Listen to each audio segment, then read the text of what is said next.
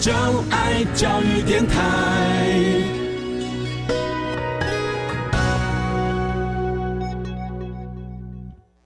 接下来，请听《自然有意思》。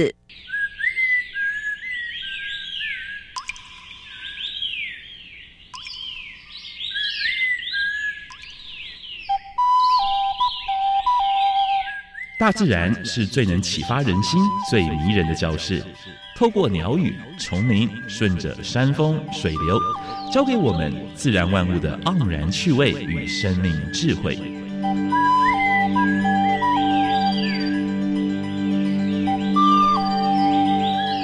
走过来，走过来，仔细听，仔细听，自然有意思。有意思。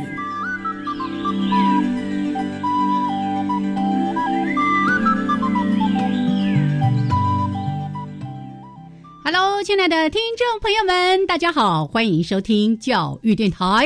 自然有意思，我是杨平是，我是燕子哈迪老师。嗯，春天的时候呢，哎，真的特别有力气哦。哎哎，今年的部分是好像比去年要冷一点哦。哦，哎，雨水也而且雨。水也多，嗯所以希望今年的话不会像去年那个旱灾，嗯哦哎，叫风调雨顺。今年今年最那个传到后啦。但是下雨天如果因为，哎，以北部地区来讲，雨雨势势绵绵嗯，啊，蛮多地方会积水，积水的地方一定要稍微清一下嗯。没错。哎，尤其呢，你如果设有盆栽，底下有盆子，是要稍微检查一下，对嗯对对，因为可能就是成为蚊子的温床。对呀、哎他差点你下蛋，你就帮它孵育了。你倒出来看看，搞不好里面有蛮多的决绝，是是对？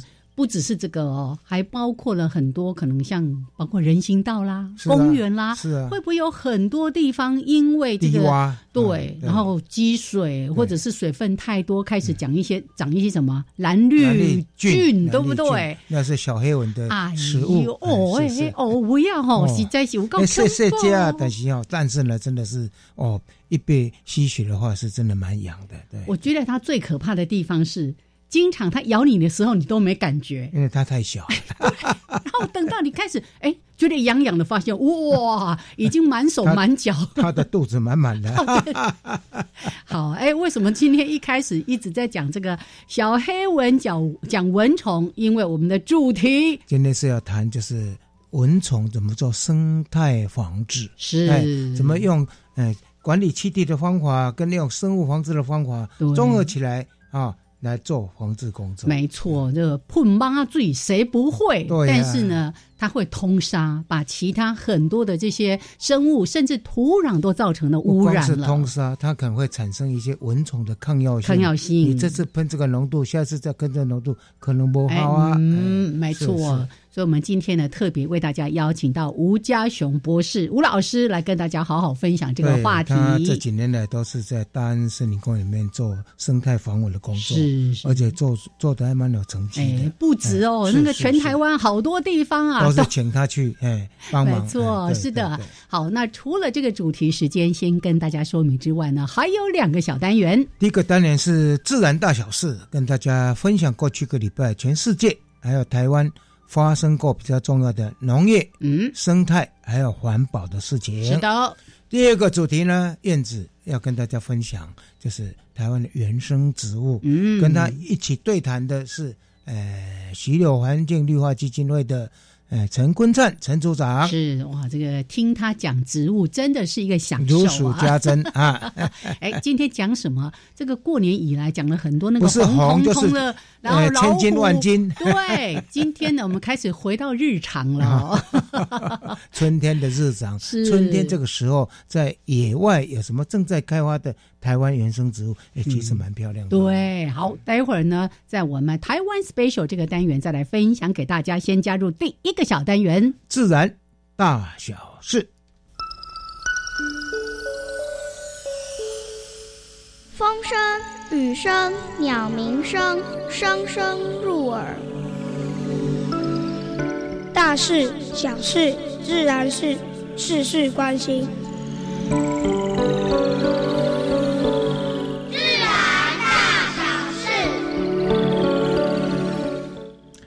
我们知道那个台北的翡翠水库，它是一个呃石蛇石蛇龟的保护区。哎，啊、它那边石蛇龟的量还蛮多的。其实除了石蛇龟，还有一个柴棺龟，啊、哎哎哎这是扁扁的，嗯还有一种扁扁的嗯嗯那个原生的乌龟啊。是，呃，蛮开心的事情就是当地在石碇的地方有一个永安里、嗯这个社区呢，它正在推动守护这些呃原生的乌龟，哦，而且推，因为它是以种有机茶。嗯嗯，种有机茶的话呢，有蛮多的原生动物都会在那个地方，包括嗯昆虫，包括蝴蝶之类的啊。还有更重要的是守护这两种乌龟。哇哦，他也在呃希望能够透过着这样的活动呢，来推当地的生态小旅行是啊。真的。对，你与其把它抓来吃了，嗯就你吃了而已，好好把它保护下来，就会变成非常好的生态旅游的资源了对，。因为食蛇龟曾经因为中国的需求很大，对，所以呢被拖抓哎到中国去了。对呀、对就是已经这个数量越来越少对，了。它就变成濒危种的种类。给这个啊永安里拍拍手。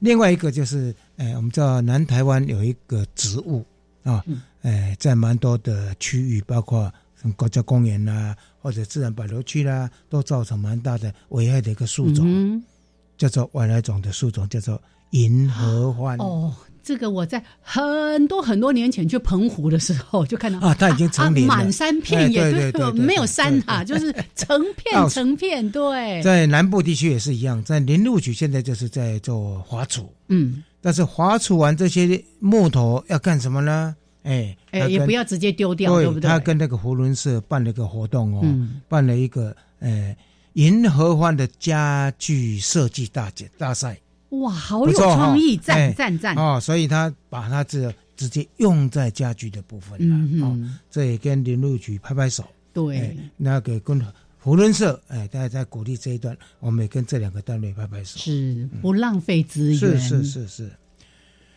中南部有数百家的农地违章超商，嗯你看已经农地的那个工厂那么多了，嗯嗯，还有农地，还有违章的这些超商。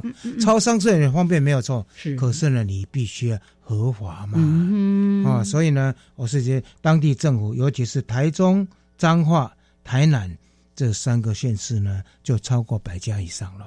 嗨嗨，安尼唔好哦，好，另外一个就是呃废弃物啊，就是光电业者呢在哪里呢？在高雄。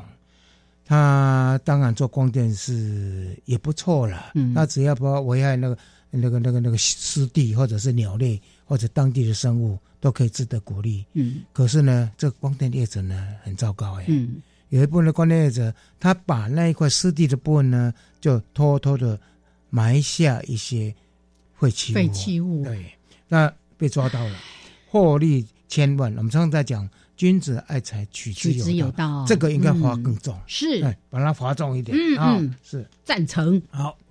那最近比特犬有没有？有没有听过这种狗？对呀，很很凶啊，很凶哎、对，小时候很可爱对，长大的时候就变得很凶猛，而且它是一种斗犬。嗯，然后嗯如果说对生人的话呢，常常有时候咬住不放，嗯，嗯所以嗯蛮多人受伤。所以呢，林务局呢，都决定说，哎，不准再养了，是。而且你养的人就必须要列列要登记。列要登记，嗯要登嗯。登记登记啊。所以呢，光是各个地方也有收容所收容这些比特犬的啊。好，但是嗯。这个就是怕有人在这个时候去弃养，拜托拜托，养了就好好的养到它终对老，对对。好。然后我们说软化，地球暖化是一个蛮大的问题，对不对？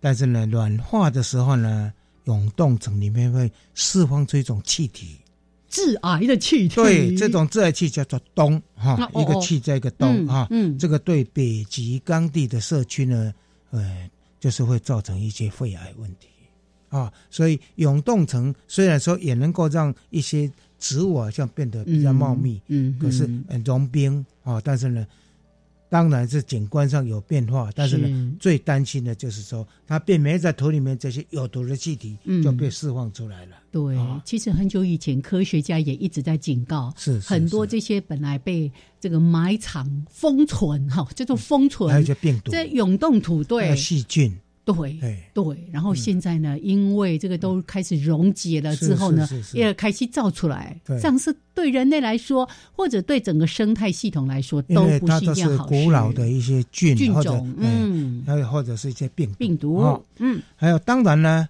呃，北极也融冰了。嗯融冰的部分的话呢，过去船都是直接走太平洋大大西洋，对不对？嗯。现在呢，融冰之后呢，反而有一条捷径，是，哎，所以有一些那个大那个那个大的轮船公司，他们也在找说是不是有捷径嗯哦，。那这个部分的话呢，也是一另外一种革命，但是呢，不是好事了啊、嗯好，这是今天跟大家分享的自然大小事。接下来，我们请燕子跟昆灿组长跟大家分享台湾的原生植物。OK，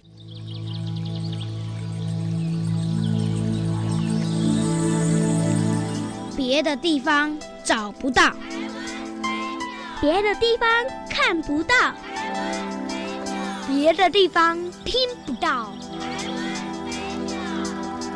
台湾。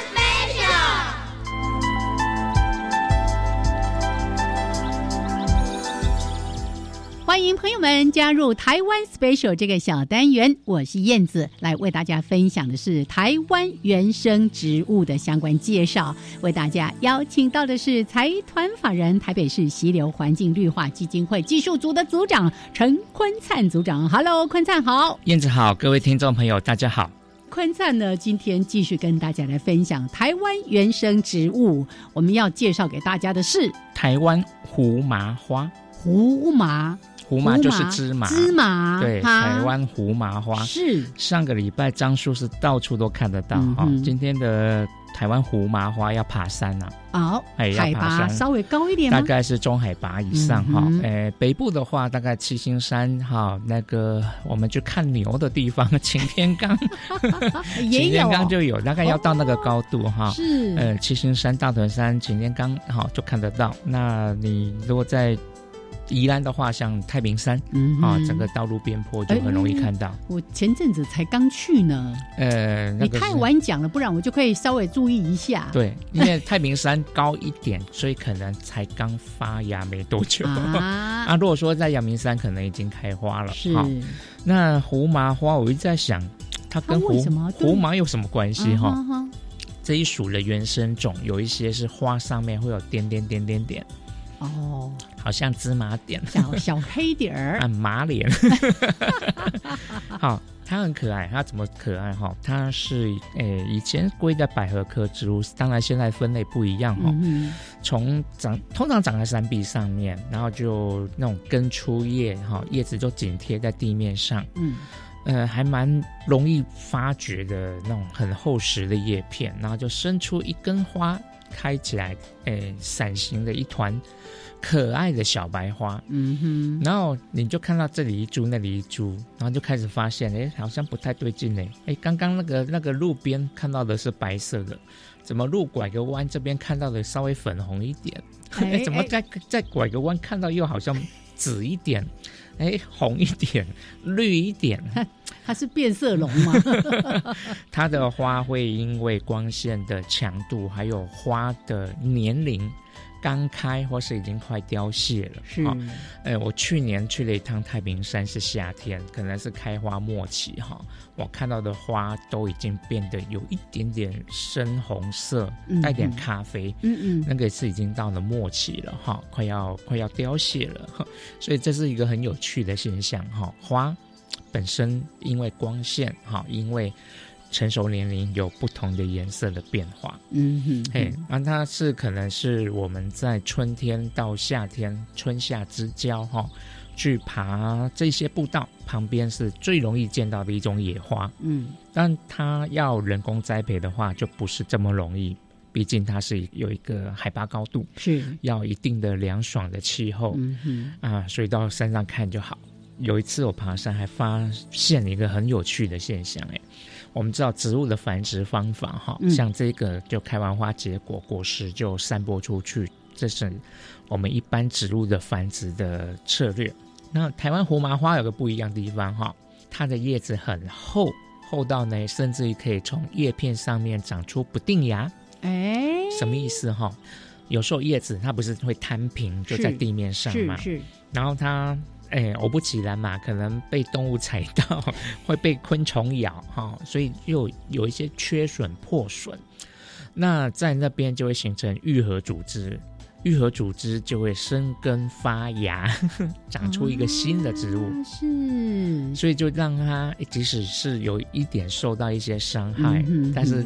反而促进它再长出一个新的，因为受到威胁了，赶快想办法要繁殖后代。没错，哈，所以这是它的一个繁殖策略。是是，有点像那种落地生根哦，一些多肉植物不是也会这样子吗？那个都叫我们都叫不定芽，不定芽。只要叶片厚实的植物，都可能有这样子的本领。是，哎，那胡麻花是一个很容易观察到这个现象的。哇。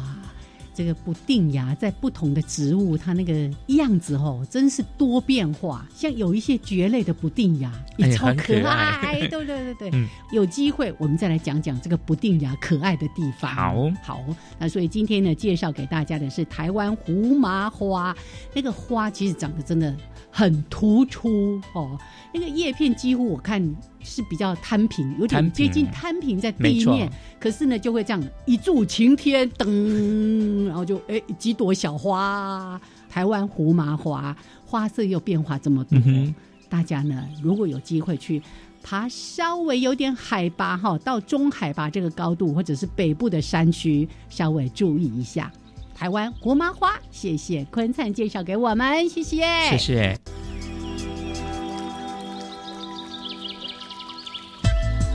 好，欢迎朋友们继续加入教育电台，自然有意思。我想平视，我是燕子。哎哎，刚刚 听到还有声音，有第三方声音。呀。台湾树艺协会的理事长，同时也是华范大学的兼任副教授吴家雄吴博士来上我们的节目。Hello，哎，燕子好，杨老师好，各位听众大家好。哎，吴老师好，好。我其实刚开始认识吴老师是从萤火虫开始，是的。后来发现哇，他对于生态防蚊这件事情也非常专业，所以你现在算是双专业就对了。嗯，对了，就两个很矛盾的东西，一个 一个人家很喜欢，一个人家很讨厌。对。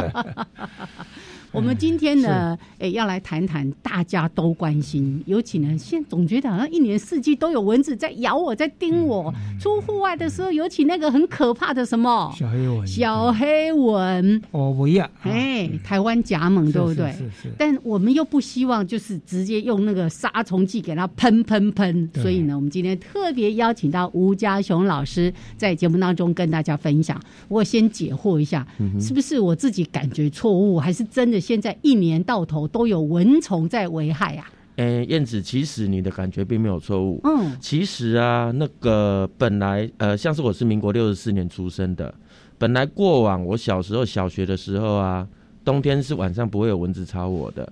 但是啊，差不多是我上国中，民国七十几年的时候啊，我自己偶尔就感觉，哎，怎么晚冬天晚上会有蚊子？哦。啊，那一个其实我是真真的到长大之后，我们去开始学到蚊子生态知识，我们才知道，就是说，原来那种会冬天晚上吵蚊叫做地下家蚊，而且在蚊睡最熟的时候，而那个是一个很典型的外来入侵种，是它在民国七十多年左右，随着台湾跟欧洲之间的那个货柜贸易，在压舱水里面带过来的一种温带地区的蚊子，哦，喜欢冷。怕热，所以说反而在冬天的时候啊，它活得更好。啊，再加上就是台湾本来夏天春夏天的时候蚊子就多，又多了一个喜欢冷一点天气的蚊子，就造成你这样子的感觉了。嗯嗯。还有一个蛮重要的，大概跟气候变迁也有关系。对，没错。啊所以。哎，为什么一年四季都有蚊子？大家也不要太怨叹哈。这个人为造成的这个全球暖化也是其中的这个元凶之一。所以刚刚说的冬天的地下加蚊，那个叫偷渡客就对了。对，其实就是外来入侵种。嗯嗯嗯，好。那台湾总共有多少种是会叮咬人的蚊子？哦。台湾的蚊子，之前我去就是上另外一位老师的课，他其实说根据分类结果，大概差不多现在已经有快三三百到四百种，三百多种到四百多种的蚊子哦啊，那些是全部，但是 会直接引啊，那是全部的蚊种，台湾全部有三四百种，嗯，好啊，但是直接会咬人的蚊子，而且会产生公共影响的啊。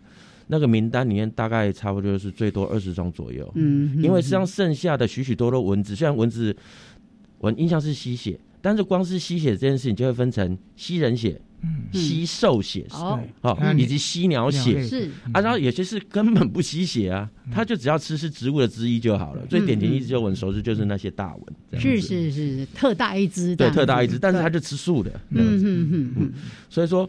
事实上会造成人类影响，就是会这种吸人血的，啊然后加起来大概超多，最多不会超过二十种，但是二十种就已经够稳受了。是，对这些里面包括像热带家蚊、像内蚊类的哈，还有包括斑蚊类的哈，这些都是蛮麻烦的，而且它会传播疾病，对对不对？还有家蚊属的，对，在这些的话呢，大概都是。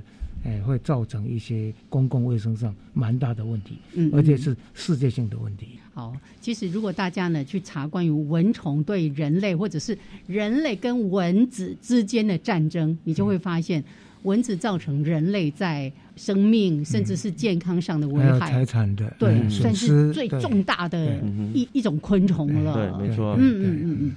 那在台湾，除了大家熟知的像登革热，让大家有一点概念。因为蚊虫而导致哪一些疾病？有，光是那我们最常就是我们当时以那个登革热病媒蚊，它不是只有传染登革热，嗯，驱弓病，哦，然后还有另外一个就是在国外的案例是什么西罗尼热，全部的那个什么症状都是属于头痛、眼窝痛，然后极度的发烧，然后如果你在救病期间又被病媒蚊再叮咬一次，它就从只是让你极度不舒服变成你可能会挂点死掉。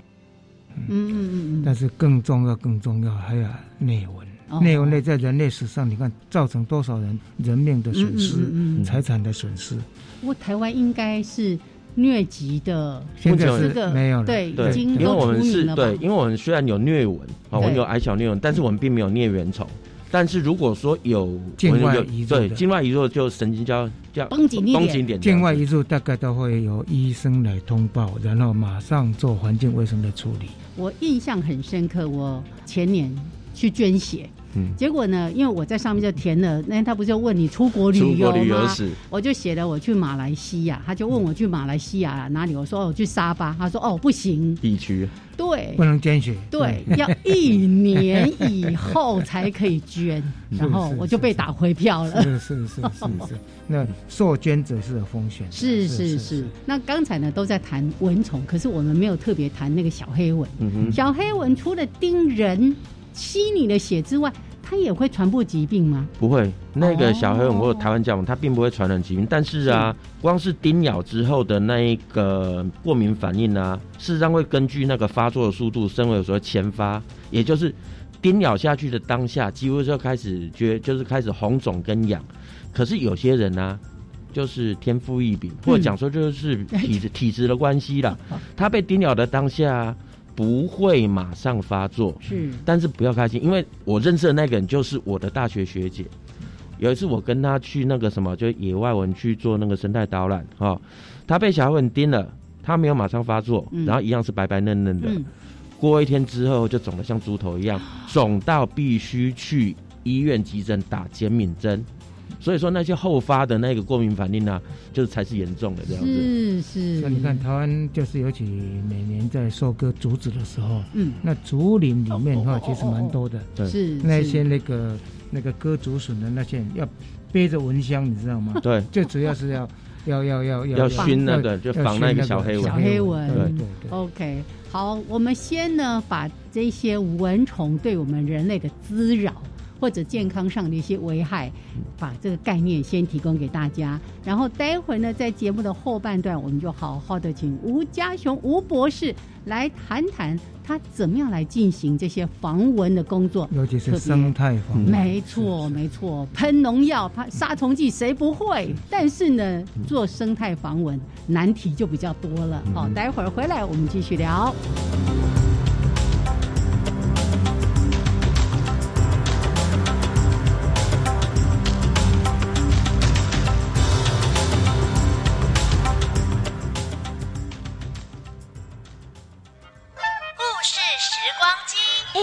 机。哎哎哎，在听什么呀？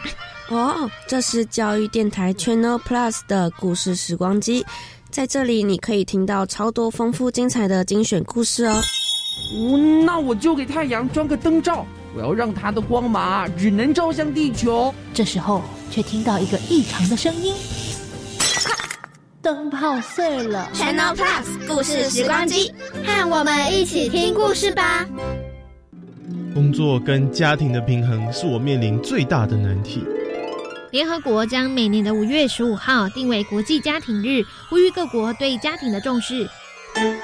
教育部响应重视家庭的倡议，推动友善家庭企业联盟方案，鼓励企业跟县市家庭教育中心合作，将家庭教育资源送到职场，协助员工兼顾家庭与工作。以上广告是由教育部提供。一年一度的国家永续发展奖即日起开放报名喽！永续奖奖项涵盖教育类、企业类。民间团体类及政府机关类，请上网搜寻国家永续发展奖，踊跃参与，成为国家永续典范。六月中截止收件哦，报名从速。以上广告由行政院永续发展委员会提供。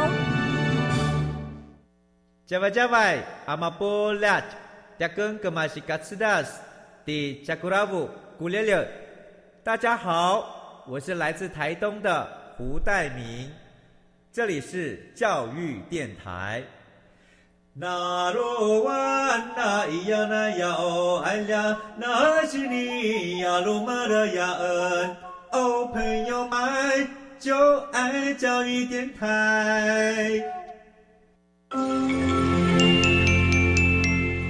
好，欢迎朋友们继续加入教育电台。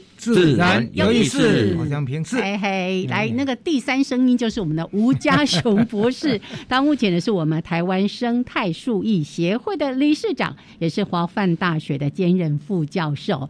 好，那刚才呢已经先那个吓吓大家哈，那个不要小看蚊虫，不要以为只是咬一下、痒一下，其实对我们的身体健康甚至生命造成这个危害，大家还是小心一点儿好，但是刚刚说了，我们不要只是衣锦。要帮他注意啊，什么什么喷喷喷喷，对不对？或者是蚊香，而且那个抗药性都还蛮蛮蛮大的。是，而且它通杀啊，对其他的这个小昆虫什么，甚至是土壤也产生了一些危害。对，所以呢，我们今天重点就在谈生态防蚊。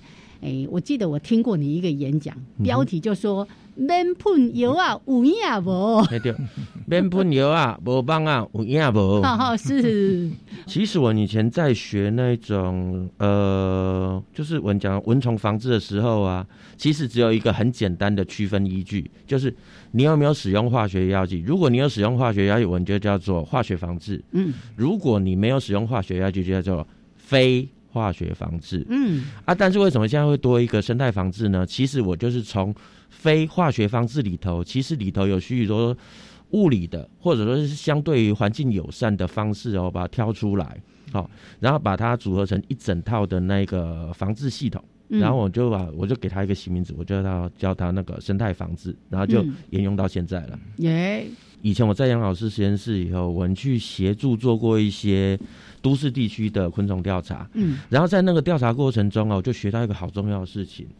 就是在公园绿地里头啊，可能那种灌丛底下啊，呃，管理单位都认为说，好，就是落叶蚊，只要把它集中在那边，吹到那个地方，对，或者扫到那个地方，对，然后就会变成落叶堆肥。嗯，但是啊，我每次只要去那个扫，去那种落叶堆，我就是用捕虫网去那个扫那些落叶，我就发现里头最多是什么？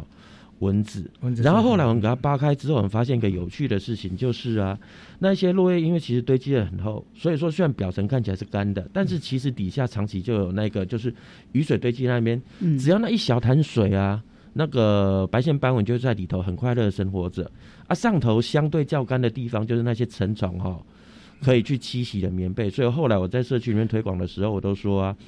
虽然那个方式是在做落叶堆肥，但是真正的落叶堆肥可能方式还要再做一些改善啦。嗯，因为如果只有是把落叶吹到那边去的话，你就是不断的在提供那些蚊子棉被啊，然后那些堆叠棉被啊，就会变成是蚊子滋生的温床，然后越多蚊子就会越多。啊，所以说其中的一个方式，就我们呃在那个当初在永建那一块土地上面呢，我们所做的工作就是，我们请工读生就是将那一种长久没有人清扫的落叶堆积处啊。很辛苦、很累的，把它全部都一次清走。嗯，好啊，然后啊，虽然不会直接杀到蚊子，但就直接让那个蚊子无家可归，对，破坏它的栖地。对，啊，然后再还有另外一点就是啊，呃，虽然台湾加盟或者小黑蚊，它的幼虫吃的是蓝绿菌，但是事实上蓝绿菌的辨认呢，对一般朋友来讲有点困难。但是有一种东西你一定可以很清楚看到，就是叫青苔。嗯嗯。因为其实我在我们后续的观察中，就是青苔经常跟蓝绿菌共生。闽南话叫做车底，有车底。对。所以说，我们就现在我们就当初我们就想请工读生拿着那个什么水泥刮刀、刮板，哈，然后就直接用人工的方式将那个青苔滋生的地方把它。刮除起来之后，然后放到那个热塞流再清运拿走，然后那个其实就等同是把蓝绿菌刮除，也就是减少它的那个食物小黑蚊的食物来源。然后特别说明的就是啊，那个虽然小黑蚊喜欢滋生在潮湿的地方，但它仍然是属于陆生的昆虫，因为它不能活在水里头。哎，但是它仍然需要需要潮湿，所以像我们这几年执行下来，就是啊，像在公园里头啊，前几天下雨，积水在那边。积水一退，我马上就要请我的同事帮忙进去了，因为只要积水一退，开始干燥、潮湿的那个阶段呢，就是小黑蚊哦最喜欢去生长的阶段。啊，然后那些积水大概整个两个礼拜才会退，两个礼拜就可以让蚊子去完成一个完整的生活时代，对，就完整完整时代。所以那些积水，因为它的。利利讲就是说，他真的就排水不良，那怎么办呢？好，我们只要去那边撒苏利菌就可以了。因为中京大学杜俊老师哈，为了这个欧布亚哈，就是那个小黑蚊呢，也花了差不多二十年的左右的时间去做研究，带研究生哈，最后发现他束手无策，真的，因为它繁殖太快了，那代数太短了。对，还有一个，它到处都是潮湿的地方，到处都是滋生源。是。所以他后来他的研究的论文里面有提到，就是好像是用那个原力的手法，这个段是不是那个加强也可以这边就是那个呃，帮老师补充一下，就是啊，事实上那个小黑蚊的滋生地啊，大概都会，就是说，如果我们从那种基地管理的角度来看，大概都会跟以下这个字眼脱不了关系：排水不良、积水。嗯，好，但不是只说这样一整片这样汪，而是只说只有到潮湿的程度而已哦。所以说，那个当初发展出来一些园艺手法，其实就是例如像是铺碎石，嗯，加速排水，哦，然后再来还有另外一个就是我现在极度常用的，就是直接铺沙子。那不管铺碎石或者铺沙，呃，铺碎石是加速排水，避免那个蓝绿菌还有车底在那边哈生长。而铺沙子的话，是我最近喜欢呃还蛮喜欢用的一招，因为它其实就是直接覆盖在那一些蓝绿菌的滋生源上面。然后啊，小黑蚊虽然很摇摆，长得很快，嗯，但是因为它体型很小，它的运动能力极弱。哦，事实上，就是不管从文找文献，好，就是杜武俊老师所指导的硕士论文，还有再就是那个我们其他的实测过程中，其实只要铺沙子，只要能够铺一公分厚啊，嗯，那个小黑蚊的幼虫。它就爬不上来，嗯，然后他就被闷在沙子下方，闷死了。对，然去活埋他就对，我就活埋。然对，然后呢，然后他就死掉了。对对啊，但是沙子会有个问题，就是啊，在特别在公园里头啊，沙子大概一公分厚的时候啊，就会有很多孩子，嗯，会玩沙，就会玩沙子。它在就是自然的那一个就是降雨啊，一定会把这些沙子就冲走。所以说这件事情其实变成就是说那个什么。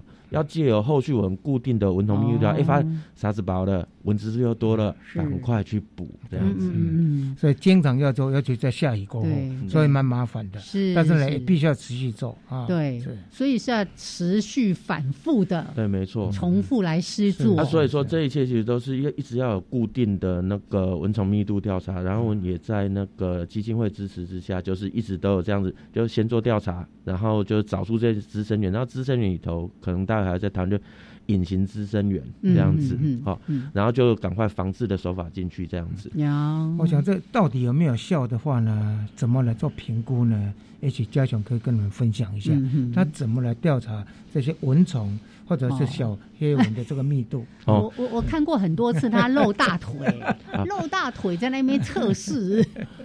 那个夏天的时候就会传染了啊！我先讲一下，其实用这套方式啊，是不是只有人在用？事实上是台湾只要是做工位的那一个前辈们，他们都会用的、哦。哎，所以说，其实也有，就是我有看过那种学姐或学妹叫露小腿或露手背，嗯 那它的整套方式其实就是，比如说三人一组哦，然后可能到一个调查点，可能就是蚊虫滋生源旁边，然后就是露出小腿或者露出手臂十分钟，十分钟之内呢，就是蚊子来叮你呀、你不能拍它，你要先你要马上记住说哦，来叮我的是什么蚊子，然后马上记录下来，之后用这种方式就是直呃，然后我才说。事实上，蚊虫的密度调查方式也有很多种，嗯。甚至有些不用，就是在那边当那个人肉吸蚊机被叮啦、也可以用其他采集方式。但是我会使用这种方式最简单，原因是因为啊，这种方式最直接，就是说，如果因为那个特别是小黑蚊哈，它其实啊，就是能不能顺利的跑到你的那个皮肤上面去吸血，受到许许多多的环境干预影影响，其中一个是风速。嗯，风稍微大一点的时候，就算有小黑蚊，它还是没有办法跑到你皮肤上对，它没有，它没办法，因为它飞行超级弱的，飞行能力不好，对，嗯很弱。啊。所以说啊，我就是用这种比较直感的方式，就是说如果说有一天那个什么风小，可能是因为疏于防治，结果很多小黑蚊来袭，我觉得好就是。去找说周边是不是有那些典型的小黑蚊滋生源，嗯赶快去做后续的防治，这样子。所以透过人肉，对，人肉吸蚊子，后鼠退，这个这个听起来有点不太人道哈。可是呢，就是要用这样最直接的方式去调查哦，尤其是小黑蚊的这个密度。对，其实这是对成虫的，但是也要针对幼虫。幼虫对对所以有蛮多的方法是在做佐证，就是在施作前跟施作后总要做对照，才知道说我用的方法到底有没有效。嗯嗯，好。但是呢，在整个区域里面呢，大概画相当多个热点哈。是是那这个热点也是经过调查出来的哈耶。这个嘉雄以大安森林公园来讲，曾经有最多二十九个。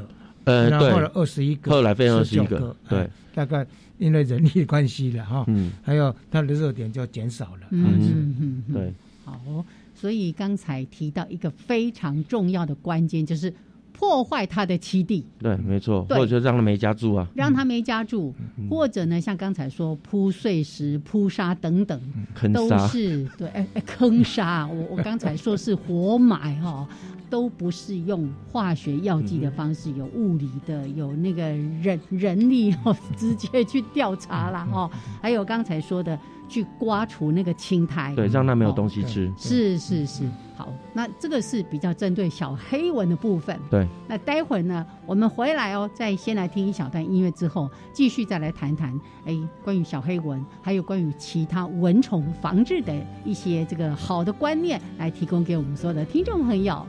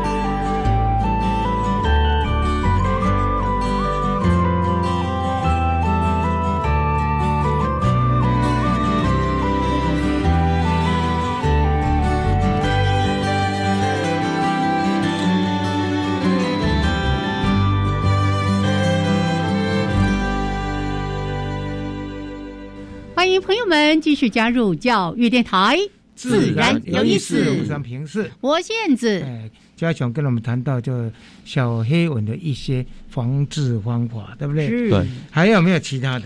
有，事实上这几年在跟那个台大工卫学院的蔡坤金老师一起合作啊，就是蔡坤金老师他发现在他的实验室规规模里面，他就是说，第一个他用那种草木灰，嗯。草木灰就是我们平常去收集落叶啦、哦枝条，然后把它燃烧燃烧之后所产生的灰烬，是。把那些草木灰啊抛在水里头，然后那些粗的壳，就是粗的东西、粗的成分会沉下来，我们取它上面澄清的，我们的专门术语叫上清液。嗯，这上清液里头包含有许许多纳米等级的那些微颗粒是哦，把它混细细的灰对细细的灰，把它连同我们另外一个就是重生真菌叫黑浆菌混合在一起，嗯，然后我们就去喷。那那个蔡坤健老师他是在实验室规模里面发现，就是这个草木灰上清液里头纳米等级的那个微颗粒啊。会把小黑蚊幼虫的气呼吸的气孔给塞住，嗯就是闷死它。哦，那我其实就协助蔡老师，我们就直接把他在实验室里头看到的结果应用到这一种嗯实际环境，看是不是能够在实际环境里也能够奏效，是这样子是。临床试验，不对临床试验，目前正在大案在试做。对啊是啊。另外，其实蔡老师他也有发现，就我们一般市面常见的那种植物精油为主的防蚊液啊，不止防蚊嗯哦。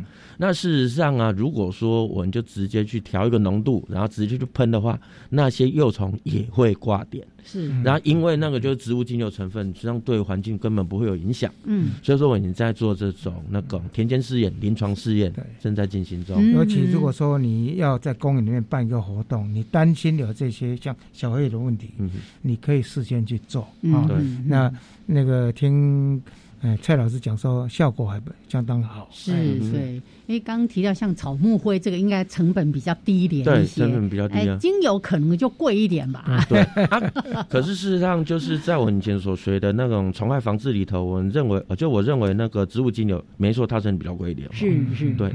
啊，可是啊，事实上就是说，它除了喷下去，如果真的喷喷到虫体哈，可以直接造成小黑蚊幼虫死亡之外啊，嗯。它所产生那个香味，是让我们人觉哎。闻起来觉得是愉快、的。对愉快的。以及下来就是说，那一个味道其实是小黑蚊包含蚊子所不喜欢的，它常常闻到哦，那地方好臭，我不要过去。那个其实是虫害馆里面所谓的推拉理论这样子。嗯去避忌的，就是避忌的。是嗯是是对，好。所以虫害管理，呃，我们又得到的一个很棒的名词。总之呢，不要只是想到用杀虫剂这个最直接的方因为式，杀虫剂你说一直用一直用，用到一个程度之后，虫子会产生蛮大的抗药性性，你对以后的倍数要越来越多。对，而且那个现场其他无辜的生灵们，嗯，很可能就一起陪葬了，是是对不对？对哦，好，所以这是有关于小黑文，对没错。我们最近在实验室呃所研究出来，可以用草木灰田间这样对对，然后还开始做加黑将军呃那个临床的临 临床 实试验。临床试验，对好，现在那个蔡坤炫老师有带研究生，哈嗯，大概把研究生大概等他的硕士论文了是是就直接在我们的单身里面做。哦哎哦，我想就是分区去做嗯，再看出那个成效。如果更好的话，我想这个部分就可以推广出去了。真的对啊对。我我那天遇到一个年轻人，就是嗯蔡老师的学生，他就说今天比较没有，因为那天风比较大。对他说上个礼拜。嗯上百只是不是？嗯？真是太可怕了。嗯。好，因为今年的冬天雨季太长，嗯。然后呢，公园里面有蛮多的坑坑洞洞，对。是啊是是，所以尽管我们一直在铺沙铺沙，但是呢，坦白讲，有时候呢，没有铺到的地方还相当多。对。对对，而且小黑蚊很特别，你刚才说这些蚊虫有的咬人血，有人咬这个动物兽血，对，还有或者吸鸟鸟血的，但是小黑蚊只哦小黑吃人血，小黑蚊只吸人血，对。人相对于小黑蚊来讲是永不匮乏的资源，真的，所以不要觉得人很厉害，小黑蚊更厉害。对，所以我就记得吴老师曾经跟大家提醒，就是你一定自己要做好防蚊的工作，否则你就是变成了小黑蚊繁衍后代非常重要的资粮。对，没错。对啊，所以我们也才会就是在基金会的协助之下，我们就在公园的入口，我们总共设置了八支的那个防蚊站，就是希望那一个进到公园里面的朋友们，就是进园之前，我们就先涂一下这样子。啊，像这个观念也有很多，现在其他的公园单位或绿地管理单位也在学这样子。是是，所以自己例如说呃喷这个防蚊液，或者呢。最好最好的方法就是我喜欢的，就穿长裤啦、长袖啦，哦，那尤其这个可能夏天你就觉得太热，哎，穿个薄长袖等等的也是可以的。总之呢，把自己保护好，你等于也阻绝了小黑蚊滋生的这个机会了。OK，好，那这是关于小黑蚊。那还有一点点时间，还是要来关心一下这个。尤其居家生活里面的这些蚊子，尤其是那个登革热传播的这些媒介，对不对？白线斑纹啦，白线斑纹啦。对，好，因为我们教育电台的收听的朋友应该都有南部，在南部啊，传染登革热最主要是那个栖息在室内为主的埃及斑纹。嗯，啊，然后埃及斑纹极度怕冷，所以说到目前为止啊，它仍然没有办法跨越北回归线，就它没有办法越过嘉义市啊。然后在北部地区是以白线斑纹为主，然后我这里要特别说的就是啊，像是在社区里头有是以那种就是公寓为主的那一种社区啊，一楼租屋超爱在里，就是他的那一一楼的门口那边种一大堆盆栽，赏心悦目啊，对不对？是啊，是啊。对，只浇水啊，然后下面底盆啊，永远都不会去做整理啊，然后尤其水盆的地方，对对。好，所以说事实上是注意到这些细微的地方。另外还有一个就是可能呃，希望借由电台这边，如果有公单位的朋友，你要注意一个概念，叫做阳性水沟啊，指的就是事实上有一些排水沟啊，它可能就做好之后啊，就大概是只有在那种汛期来之前会去做疏通，可是平常都没有做什么维护管理哈。长久之后啊，其实让水沟的沟体。会有一些坑洞，嗯，然后在干季的时候，那些坑洞仍然会储存少量的积水，嗯，啊，结果白线斑纹就超爱的地方，就超爱那种地方，然后这种其实就我们人眼看不到的隐性滋生源，嗯嗯，像在去年最典型的例子，就去年高雄跟台南的登革热啊，后来病人找出来啊。布棚就是那种那个帆布，帆布对帆布棚积水，对对，结果是超出人，就超出人的世界视呃那个视线对视野范围，这些都叫隐形滋生源。本来以为都是说像登革热蚊，大概都是在野外的。那个瓶那瓶瓶罐罐的积水积水轮胎的地方，就发现要罚钱，发现。对，连那个帆布或者是或者是一二楼这边不是有很多那个那个楼板那比如坑坑洞洞，那些地方可能都是变成隐形滋生源。没错，所以隐形滋生源大概就是登革病媒蚊去滋生的地方。但除了登革病媒蚊之外，我相信冬天的时候一定都会被那个蚊子吵得要死。然后那一只叫地下家蚊，那一只就我刚刚讲的，就是在民国七十几年的时候，随着台湾跟欧洲之间的贸易，压舱水过来的外来入侵种，那一只啊。在那种比较新的那一种大楼，它是出现在法西污水池；在比较旧的，则是出现在化粪池里头。嗯，按照那一种怎么办呢？首先，地下校就真的是纯室内型的啦。哦，它不会出去。嗯，在室内，那是不是就是用那种蚊香或者帮它注意嘞？其实不用。嗯，其实我们可以用一种那个昆虫生长调节剂，讲白就是和几细狼拢被短。嗯，保持幼虫状态了，对，保持幼虫状态，或者是它蜕变的时候呢，会失败，会死掉。对，我们就用那种昆虫生长高浓度的昆虫生长调节剂啊，让它就是蚊子的幼虫孑绝，一辈子长不大。啊，那使用方式其实也很简单，就是其实这些都已经有商品化了。嗯，然后你就把它使用在家，你只要想一下家里面到底有几个排水孔，厨房地板、厨房琉璃台、浴室地板、浴缸，然后再来就是洗手台。至少会有这五个那个排水地方，是。啊，还有马桶，就把它不是倒在马桶水箱，是倒在马桶里，把它倒下去，就把药这样撒下去之后啊，把它按下去，然后它就进到花分池，那发基污水池里头，然后就直接把那个这些地方的那个地下加蚊的解决啊，让它一辈子长不大。我像在社区里面，而且整栋公寓的话呢，大家一起做才有办法，对，没错，或者找管委会一起处理。啊。是，还有环境卫生的部分，就是尤其喜欢种花的朋友，对，底下水盆几乎就是每一个礼拜要清一次，那个水不要倒到那个那个水沟，那水沟 要倒在干燥陆地上，干燥陆地上哈，对，不然的话你帮助他呢，还找到另外一个生活的地方，是是，对。水盆还要刷干净哈，对，那用后蛋会附在上面。我我以前就是因为想说环保嘛，重复使用，有一些不要用的那些什么锅碗瓢盆，就拿去当水盆，哎。后来听了蔡老师、听了吴老师的这个说明之后，通通都去换成那个浅的水盆 哦，因为这样也比较不会累积。那要更换清洗的话也比较方便。好，所以您刚才提到说居家的这几个排水孔，不管是厕所、浴室啊等等的这些，是我们一般人我们自己对，没错，因为那个呃，这个就会扯到那一个就是环境卫生用药，根据法规有所谓的。特殊环境卫生用药，你必须要有 license 才能买到，以及一般环境卫生用药。事实上，那一个就是我们一般随手呃可以去买超市可以买到的杀虫剂，就是属于一般环境卫生用药。